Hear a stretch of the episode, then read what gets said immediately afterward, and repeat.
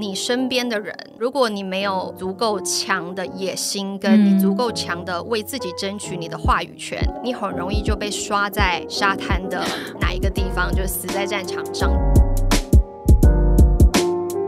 觉得都要问自己一个问题，就是当你现在做了这个决策，会不会影响到未来三到五年的你，成为自己不后悔，或者是自己能够活得最好的你？如果你可以回答 yes，或者是在这个 yes 里面几乎是八九成以上的确定性，那我觉得你就可以开始 explore 一些机会点。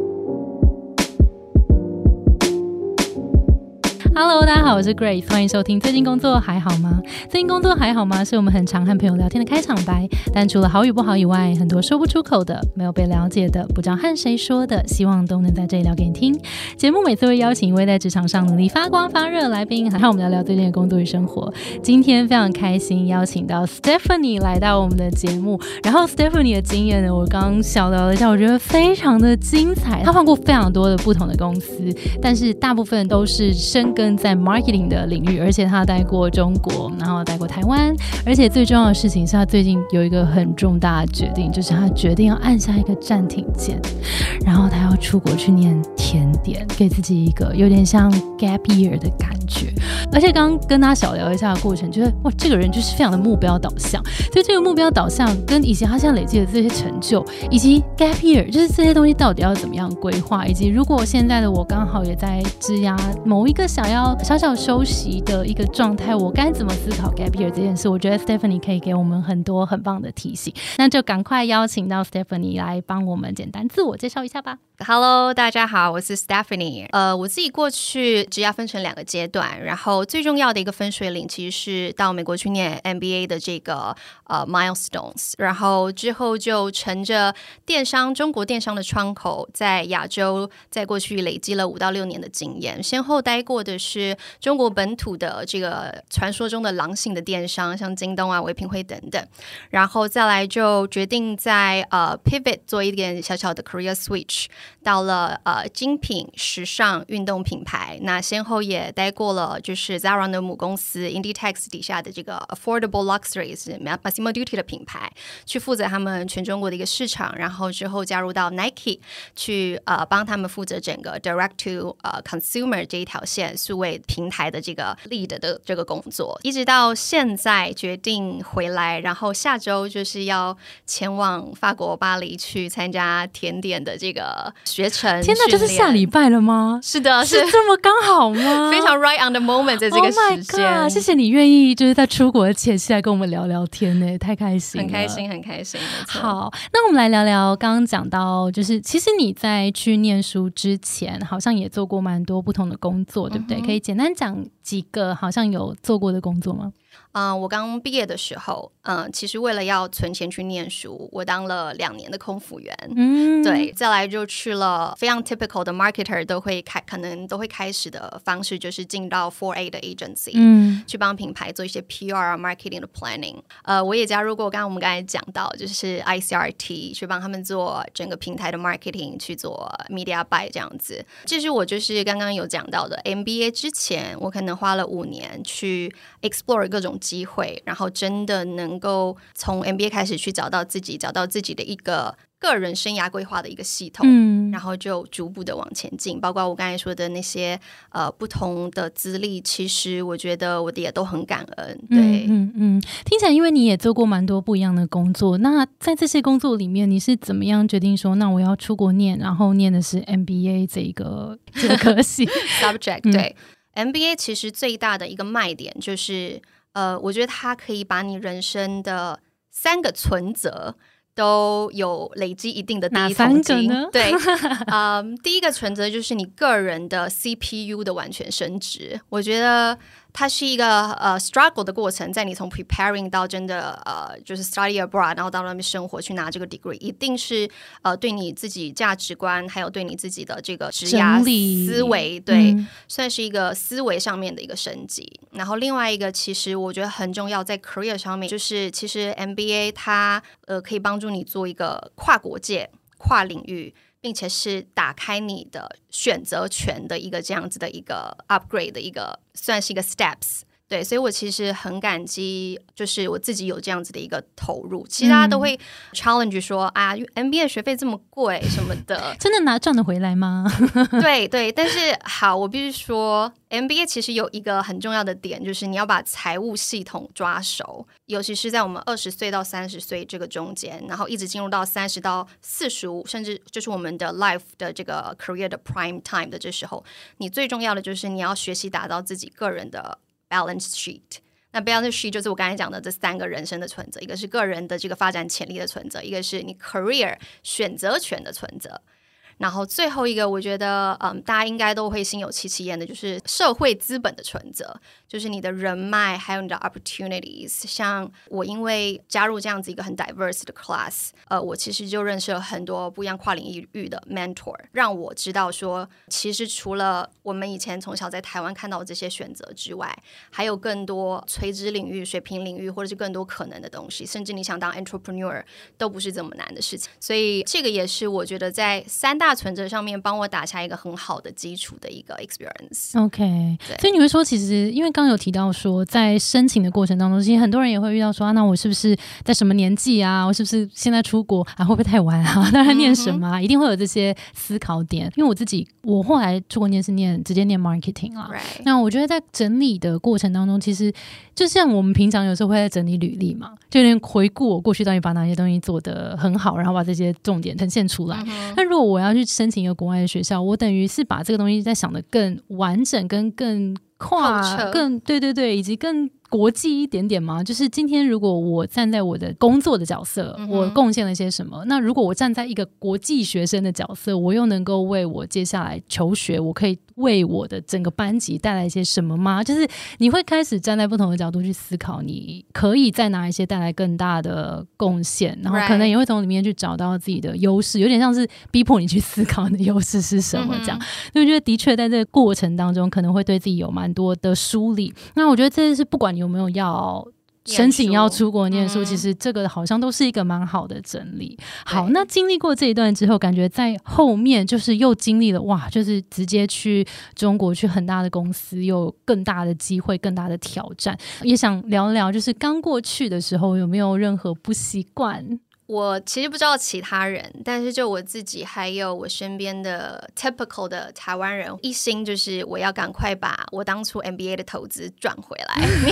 所以那个时候你的目标是薪资吗？对，其实我在刚毕业的时候，我相信很多我们就是同班同学，他们也是这么想，就是第一个我要拿到非常有 visibility 的 position，所以等于是这间公司跟这个职称可能都是重要的。没错，没错。其实基本上，我觉得中国公司有一个很好的好处，就是他们很敢给，因为他们想要赢。对对，就是很有抱负，然后很想要在呃梦想跟行动之间有快速产出的。generation，我觉得这是一个投资产出报呃报酬比很高的一个尝试。嗯嗯嗯，当然就是你要 suffer 的东西也是有一些。所以过去的时候，呃，我觉得。刚有谈到那个薪资的透明度，我觉得蛮蛮大加分。而且在那个时候，你可能的确 NBA 不便宜，所以那个时候的第一个目标就是：好，我要来努力的赚钱，看可不可以把我自己的价值往上再提高，这样子。对的。那如果实际进去了之后，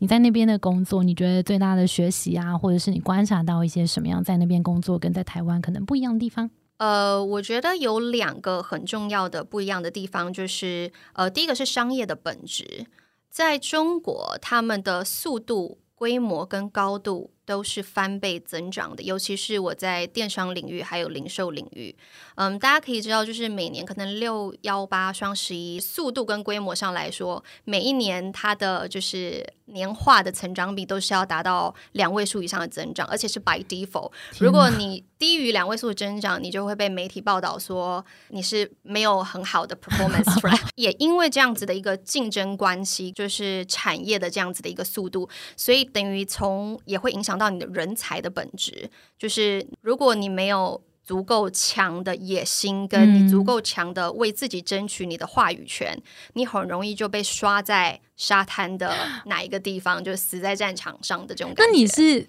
进去的时候你就已经具备，还是说你进去有在更磨练？我不得不说，其实 MBA 这个学位有帮助我先把这一块先打底。因为我们刚刚有讲到 visibility，在你当初职涯的选择上来说，对能见度 是你当初职涯选择一个很重要的指标之一。你如果能够把你当初在中国设立的位置放在，例如说 CEO 的旁边，COO 的旁边。你讲话没有人不敢听啊，对，而且你带回来的是可能是他们说的美国的那套思维，西方的那套思维，对，那大家都会想说，那既然有一个标准在那边，那我看看你可以 deliver 什么。所以除了你自己已经有这样子的一个所谓的光环，呃，让自己放在那个位置上之外，你还要透过不断的验证，你这个光环是值得你在 CEO 旁边做这个下这个指导棋的。大家才会去听你的，或者才会服你。像那个时候，呃，我做了一个就是跨部门的一个 project，就是做 O to O 的这样子的一个 project。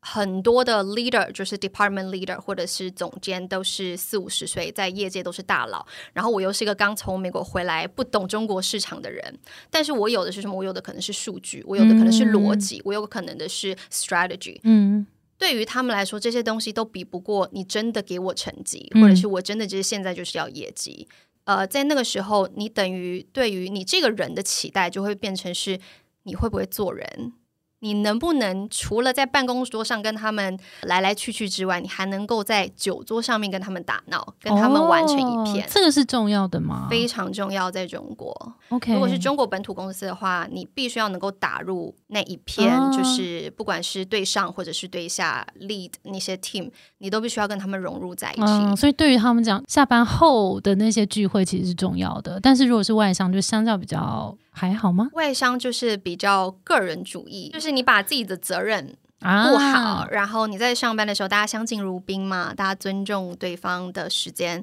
基本上下班就没有人会理你了哦，所以其实是蛮不一样的，非常不一样的文化。然后在本土电商，你必须，例如说下班之后，你还要能够回老板讯息，而且是他希望现在有什么东西，你就要你要这样子，就是一个高 demanding 高风险的一个，算是一个时段吧，时间在那段本土电商的时间。那我们如果就以本土的公司跟外商这两个，你比较喜欢哪个？比较符合你的个性？我必须说，我自己一定是你看，像我刚才一一直不停的讲英文，都已经讲扒我，对，连台湾人都受不了，中国人应该完全受不了。然后，所以那个时候，其实我在还没去外商前，我其实非常的中国化，就我故意把自己打造成中国化，不然你其实融不进那个圈子的。我觉得还好，我有经过那一段电商本土的时期，所以我后来在跟中国人一起在的外商的时候。基本上六七十 percent 还是中国人，或者是中国在国外念书回来的人，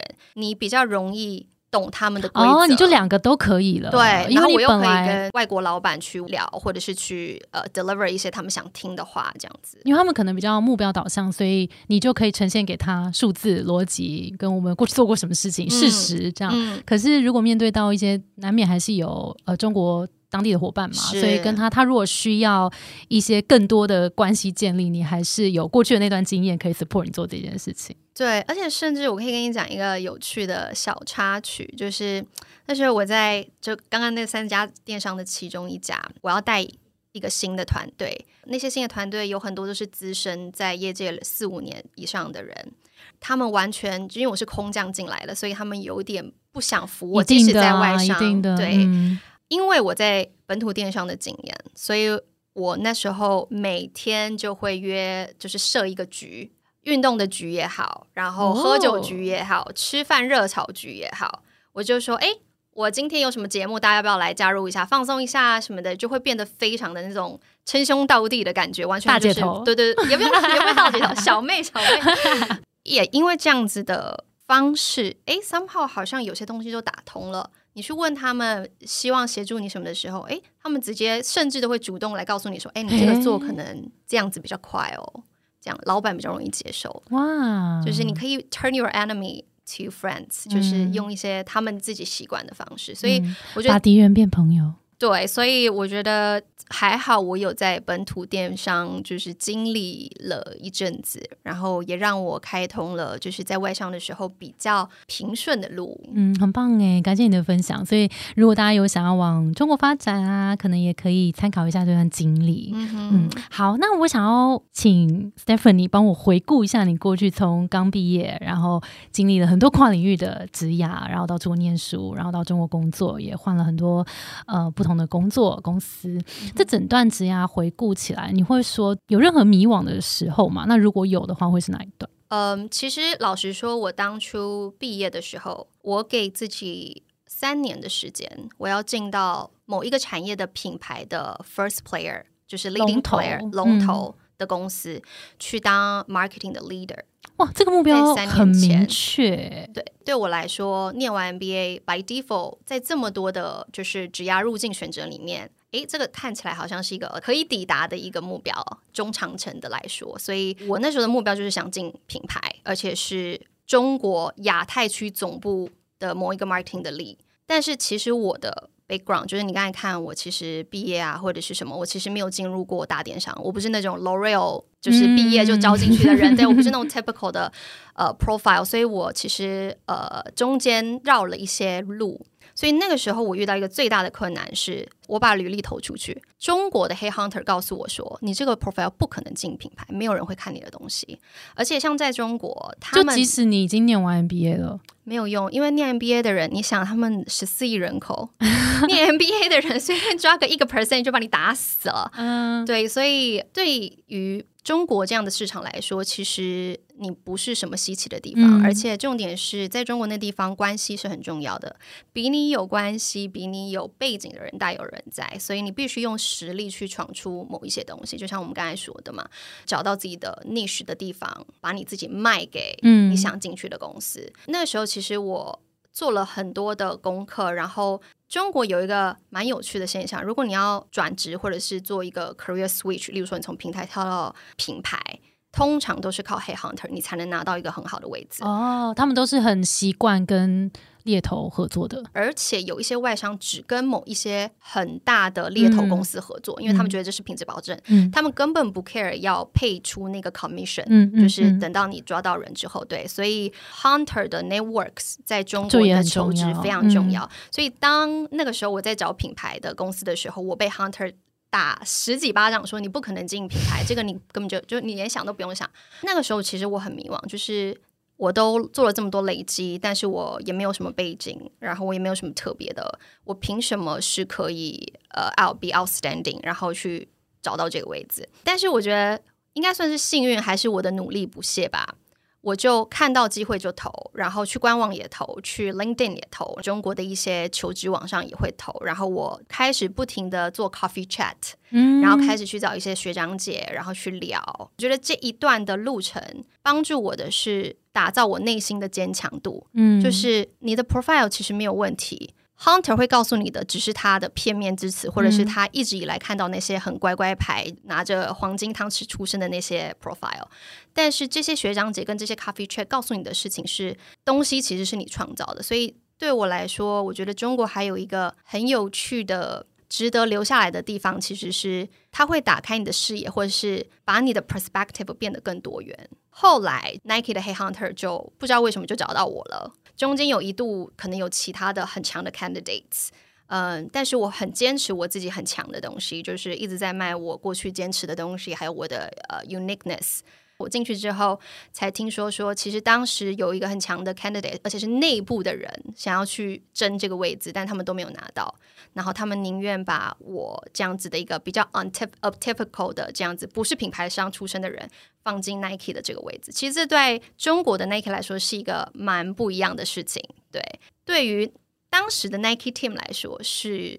一个小小的改变，对，那我也很荣幸，因为自己坚持的这个改变，或者是坚持的这条路，然后开始为这个 team 带进一个改变。嗯，这边我就必须要问了，就是因为进到这边，你刚刚有提到说，你有一些你坚持的，不管是价值观啊，或是你过去呃累积的成就、成绩，或是你接下来想要达成的目标等等这些，你会怎么样来定义你的优势？跟当初你是怎么呈现这些优势？嗯，我觉得这是一个很好问题。我一直没有找到一个很好的话来总结到底我过去这一年有做什么特别的事情吗？一直到我看那个《原子习惯》的作者，哦，我很喜欢它里面有一句话，他说：“You don't rise by the level of your goals, but you will fall by the level of your system。”意思就是说，每一个人其实你会成为现在的自己，你的成功与否都是每天的一个 one percent enhance 出来的。然后才会变成你可能比别人多一点点的一个什么东西，或者是你在某个方面比别人突出的某个某个东西。呃，我对于我自己的特质，其实我是一个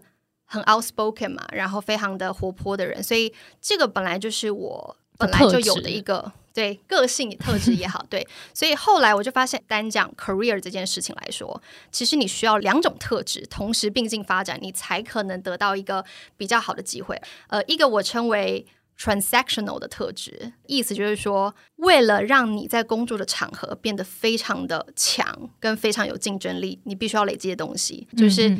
我要这么做，你必须要给我东西回来。OK OK，就是有一种交易性质存在的 transactional 的特质。那这些特质包括什么？Go getter。然后就是 result driven。当你去面试的时候，你讲这些，你几乎就是 check check check，我就是要你这个人。另外就是 efficiency chaser 或是 efficiency maker，效率。对，在商业过程中，你就是要能够用最少的资源做最大的产出。所以，当你在卖这个特质，或是你的 resume 上可以证明这个特质的时候，check and and other box。然后再来就是你要非常的 presentable，一个是你的口条，第二个是你的逻辑。还有你 problem solving 的能力，所以这些东西我会说是 transactional 的特质。那这些特质其实自从我进了中国开始，在那样子的一个环境里面，就是 purely transactional 的环境里面，你必须被迫要做这三个特质的强化，不然你其实会被埋没的。就像我刚才说的，但是因为他们太追求那个可能业绩的成长，或者是你刚刚有讲嘛，几乎都是二位数。增长才算是正常，对对对，高转速，然后呃大规模，然后你必须要有一定的就是高度跟效率，所以它必须要存在大量这样子的人才跟这样子 mindset 的人在里面，才有办法让这个高速运转。Exactly，没错没错。我觉得另外一个特质是，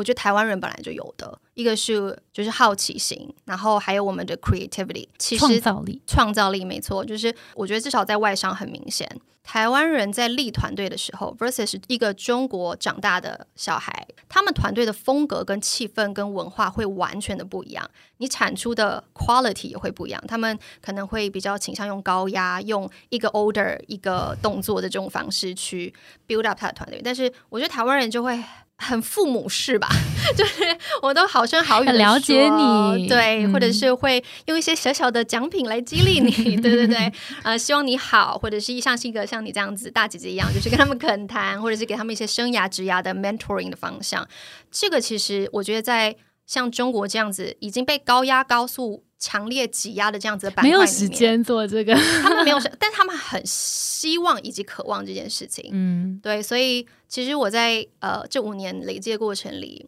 很多不止一次，很多我底下的一些小朋友，其实我看他们的，我都觉得很心疼，因为我们小时候是不需要经过这么高压、高速的这种压，但是对他们来说，就是这是一个必然。对，然后呃，他们都说你是我见过最棒的 leader，呃，就是 team lead。因为我可能常常不不只是他们听力，我可能是他们的一个可以依靠的大姐姐，他们可以去会听他们说说，对，所以我觉得这种所谓的 transferable，所以其实这就变成你的优势了耶，对，因为你跟大家不一样，我跟大家不一样，然后我可以在这样的不一样里面 still deliver。我 transactional 的那个部分，嗯，目标并没有因此而落下，而且我还获得大家的尊重跟喜爱。对，当当，对，check。嗯，我觉得这个也是让自己变得可能更人性化一点点，更真诚一点，很棒哎！我觉得透过 Stephanie 的分享，刚刚我们实际从他的故事里面听到，其实从优势到底，很多人都是想说啊，我这样到底怎么抓我的优势？我觉得优势这个东西，它有时候是看你。本来就有的东西，像 Stephanie 刚刚有提到说，他本来就是很活泼的，然后很会与人沟通的、与人相处的，这个就是他原本就有的个性特质，这是他的部分优势，没有错。所以我觉得有时候大家在思考优势的时候，从自己内在出发重要，从外在出发来反观自己也蛮重要的。是好诶，那我就要话锋一转，来到就是现在这个改变了。刚刚我们听了好多非常目标导向，跟感觉 Stephanie 在。那边就是大放异彩的一些故事。那我就来聊，那最近是怎么样驱使你决定要放下这一切，然后做以下的改变呢？嗯嗯嗯，决定要去法国学甜点了。是是是，我我觉得有一个很有趣的概念，就是 gap year 这个 term 这个词。我觉得 year 会让人家大家觉得说，有点一定是 whole year 吗？对。然后你也知道，我从我刚才的个性，你应该可以感受到，我就是一个很喜欢打破框架的人。我觉得对我来说，gap year 就只是一个知道自己达成了一个里程碑。你决定在我刚才说的那三本存折之外，你想要开始去投入你的时间跟精力在你的所谓的个人兴趣上面，或者是你喜爱的地方上面，你开始想要去 build up 一些像你把那三本存折打造成的一个方式。那我觉得对于我来说，这一段时间，不管是三个月的长度、半年的长度，或是一年的长度，都是我对于过去自己的一个交代，或者是一个蹲下来再往上跳的一个就是 transition。啊，那我问你，为什么是现在？为什么不是两年前，或是两年后？其实我很早就想，我五年后要长成什么样子，然后我要 build up 到什么程度，甚至我也都已经规划到我十年内我要退休。所以，对当你把这条时间轴拉出来之后，你往回倒推，你在每一个年你应该 achieve 到的什么事情，包括 financial 的 security，你在财务上面你要给自己到什么样子的一个水平线。所以在这个时间点，其实不是一个偶然。对我来说，它是一个，这跟我五年前计划的好像差不多哦，所以你五年前就想要这件事发生了吗？对然后是这么具体的去法国学甜点这件事吗？不一定是甜点，但我心中有一个缺憾是，呃，我想要了解欧洲的文化。到底有什么特殊的地方，让嗯就是法文是法文，德文是德文？所以我现在在学习法文的过程中，也发现这个法文这个整个体系，或者是法国人思考的方式是很有趣的，就跟我之前的价值观完全是有点背道而驰，甚至是有一点冲突。但是，诶 s o m e h o w 欧洲人把它活出了一个很好的一个标准答案。例如说，为什么法国的精品它这么有文化底蕴，并且在整个商业的模式里这么长久？例如说，他们的甜点为什么是举世闻名？其实这后面的不管是商业思维，或者是所谓的我们刚才说的本质的东西，都是我很想去挖掘的。哦对，因为这跟亚洲的价值观非常的不一样。听起来还是蛮目标啦，就是想要啊 真的 train，、想要训练自己，就是平常比较不会刻意这么去做的一件事情，譬如说享受过程，或者是说在注意这些 detail 的方面，就是过去可能比较不是这样，所以有点反而逼自己慢下来，嗯，然后可能做一点点探索，对然后观察。对，那我想要延伸来问一下 Stephanie，就是因为对于你来说，听到好多的规划，就从你小时候毕业，然后每一份工作，其实都有听到很多的规划，甚至是这个 gap year 是五年前可能就是蛮期待的一件事情。那你会怎么样来建议大家？如果大家现在也面临一个想要休息的状态，你会建议大家怎么思考这件事，以及做规划？嗯，我觉得这是一个呃，大家或者是我们已经在工作场域打滚十几年的人，可能都多多少少会有的一个呃想法，这样子。然后尤其是怕我现在离开，我回来什么没有啊，什么要重新来过啊，什么就是很多担心。对，或者是就是我只是现在一时不爽我老板，或者不爽我公司，我就不想起床工作 之类的，就是转身去欧洲。对，就想要什么抛下一切包袱这种。嗯，我觉得在其实，在我刚开始毕业跟 versus 现在我已经做了这么多规划之后，决决定在现在按下这个暂停键，是两个不同的思维。我必须说，能够做这件事情的前提事情是你应该要能够很清楚的知道，你做了这个暂停之后，你五年后的自己会是你自己喜欢的自己吗？如果你可以回答 yes，或者是在这个 yes 里面几乎是八九成以上的确定性，那我觉得你就可以开始 explore 一些呃机会点。嗯，对，然后这个机会点，我觉得不能够只是纯粹的兴趣，可能兴趣里面还要有一些可塑造性。就是你现在在，因为你所有的时间跟 energy 的投资都是会影响到你之后每一步嘛，也是在你的这个 yes 背后，你必须能够条列出来，或者是写个 pros and con 的这个比较表，对，去把它好好的就是想思考一下，可能多问一些人，因为我觉得像呃，大家可能会最考量的点就是，第一个是我现在离开了，那我回来会不会没有我的位置了？大家可以先想一下这个问题的本质，为什么你会这么不安全感？你是不是对自己没有什么自信，或者是你觉得你现在累积的东西根本不足以维持半年后你回来市场对你的改变的冲击？那就表示你还没准备好，那也就表示你的 yes 还不够 yes。嗯，当你有这种，这是一个很好的、很好的审视方式。嗯，对。其实，在就是刚去中国的前几年。我也会想要放弃，说我干嘛这么辛苦啊？然后台湾舒舒服服的，怎么不回来？等等。尤其是在疫情的时候，大家会说：“哎，你就不要待在那边了。”这样子，那个时候就会有很多的声音告诉我说：“那不然我现在就去做这件事情好了。”就是反正只是多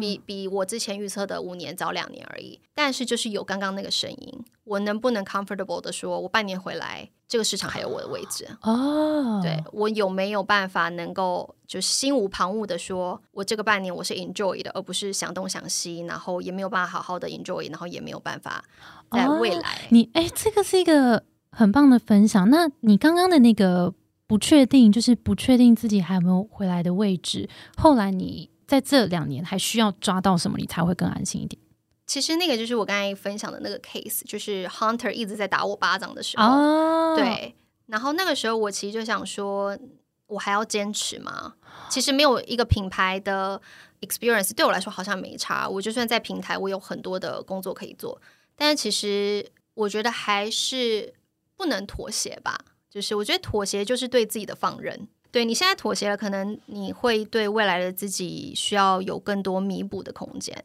但为了不让自己后悔，或者是活出一个最你想要看到的自己，我觉得也是因为这个特质，让我能够不断的 push 自己，然后。终于在坚持的这条路上有看到一些成果，嗯，然后所以才敢，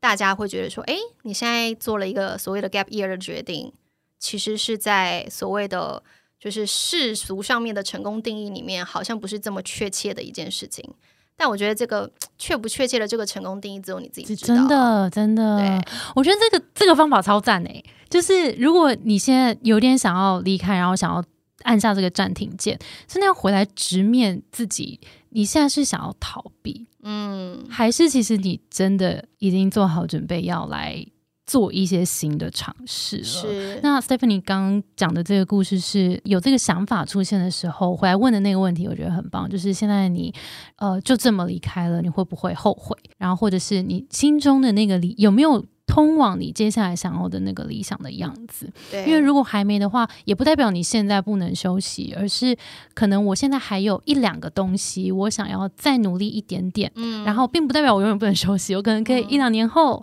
我说我在做到一点点什么的时候，也许是一个更适合休息的时候，成果，对对，很棒哎，我觉得这超级实际的，对，超实用的。好，那你觉得？职涯经历里面，除了现在之外，你过去有任何时候是想要暂停的吗？还蛮多的，啊，就是刚才，例如说刚才那个疫情的期间的这种时刻啊，我觉得暂停是一个选项。通常我们亚洲长大的小孩不会把暂停放进自己的选项里面。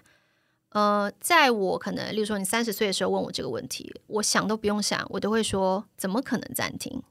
就是我那时候可能就会质疑自己怎么可能暂停，因为我还有 A B C D 想做，然后可能我会有点不甘心。对，就是 as a maximizer，我觉得我没有 好好用一下自己的这个这方面的一个价值跟我的累积这样子，所以嗯，我觉得这是一块。然后另外一块，我真的所谓的可能不是我们所谓的暂停，而是转换。新的方式就是我决定念 MBA 的时候，因为其实准备 MBA 你会有一个过程嘛，就 Grace 也有准备过海外的这种硕士的一个过程，你必须啊，再再加上你自那时候如果可能有工作在做的话，你等于要把自己劈成两半，然后可能大家下班回家去吃喝玩乐的时候，你就是要去图书馆念书，对，写 essay 啊，然后这边对 对，然后看着镜子说你到底想要什么，然后对对对，所以呃，我觉得那个时候的暂停，你会知道。它是一个 worthwhile 的暂停，嗯，是为了一个未来的目标的。但是我觉得所有的暂停都应该要是这样子啊，你所有的暂停都为了未来你想要，就不管是 MBA 这个决定，还是例如说我突然想去当甜点师的决定，我觉得都是一个你知道你现在做的这个所谓的暂停，其实只是把时间精力用另外一种方式产出另外一种结果。大家都会说 time management 很重要。但是其实有很多，例如说管理学或者是一些比较成功的企业家，他们真的在做的其实是 energy management，、嗯，能量的管理而不是时间管理。是这个能量其实就会是现在这个时候暂停，是一种消耗能量的展现。例如说会增加你的焦虑，会增加你觉得哎我之后的不安全感，那这就不是 energy management 一个最好的一个呈现方式。对，没错，今天太感谢 Stephanie 了。我们今天超级精彩，就是前半段我们听到了很多关于职场上面如何再往前迈进、更往前推进，然后可以往更大的市场、更大的挑战去的这些方法跟经验。然后后半我们好好聊了一下 Gap Year 到底它应该要怎么样设计，然后有一些很好的评断方法，我觉得超级赞。好啦，下一次我就是要等你回回台湾了，我们下次再聊了。想先点菜吗？当然，我喜欢可丽露。记得了，no no taking。好，好啦，那大家就可以也可以敬请期待一下我们 Stephanie 闪亮回归的时候。谢谢。好，那最后我想问一下 Stephanie，在整个历历程当中，你有没有读过一些很认同的 quote，也可以跟我们分享一下？这个 quote 其实是来自一本我很喜欢的书，然后是我毕业之后所有人都推荐我一定要念的书，就是《How Will You Measure Your Life》，就是一个 professor，哈佛大学的 professor，前几年过世，但他影响很深远。嗯，他其实就说，If you defer investing your time and energy until you see that you need to, chances are it will already be too late。呃，我觉得这句话他在那个时候带给我的就是。在五年前的那个时候的自己， 你就要开始对于时间跟精力这件事情投资在五年后你想成为的那个自己的样子。就像我们刚才说的，build a system，build a goal，然后 build a process，让你能够达成一直在往前走的那个自己的样子。鼓励大家也可以现在开始去想想看，什么时候可以给自己一个。机会，然后去体验，或者去看看更多的可能性，这样子。嗯，就是如果有想到一些想要探索的，可能就可以起身行动，不然有时候时间也是不太等人的。今天非常感谢 Stephanie 精彩的分享，那我们今天节目就到这边哦，期待下一次再聊了。那我们的节目是最近工作还好吗？如果你在职场上遇到任何的烦恼，也欢迎到我们节目资讯栏看我们更多的服务。谢谢你的收听，我是 Between Ghost 的 Grace。我们相信职场不是一个人战斗，一群人一起前进，绝对比一个人走得更踏实安心。我们会陪着你一起把职业走得更顺利。如果你也喜欢我们的话，欢迎订阅我们的 Apple Podcast，也分享给你身边的朋友或留言给我们，也可以到节目资讯栏追踪我们的 IG 和社团。那我们就下周见喽，拜拜。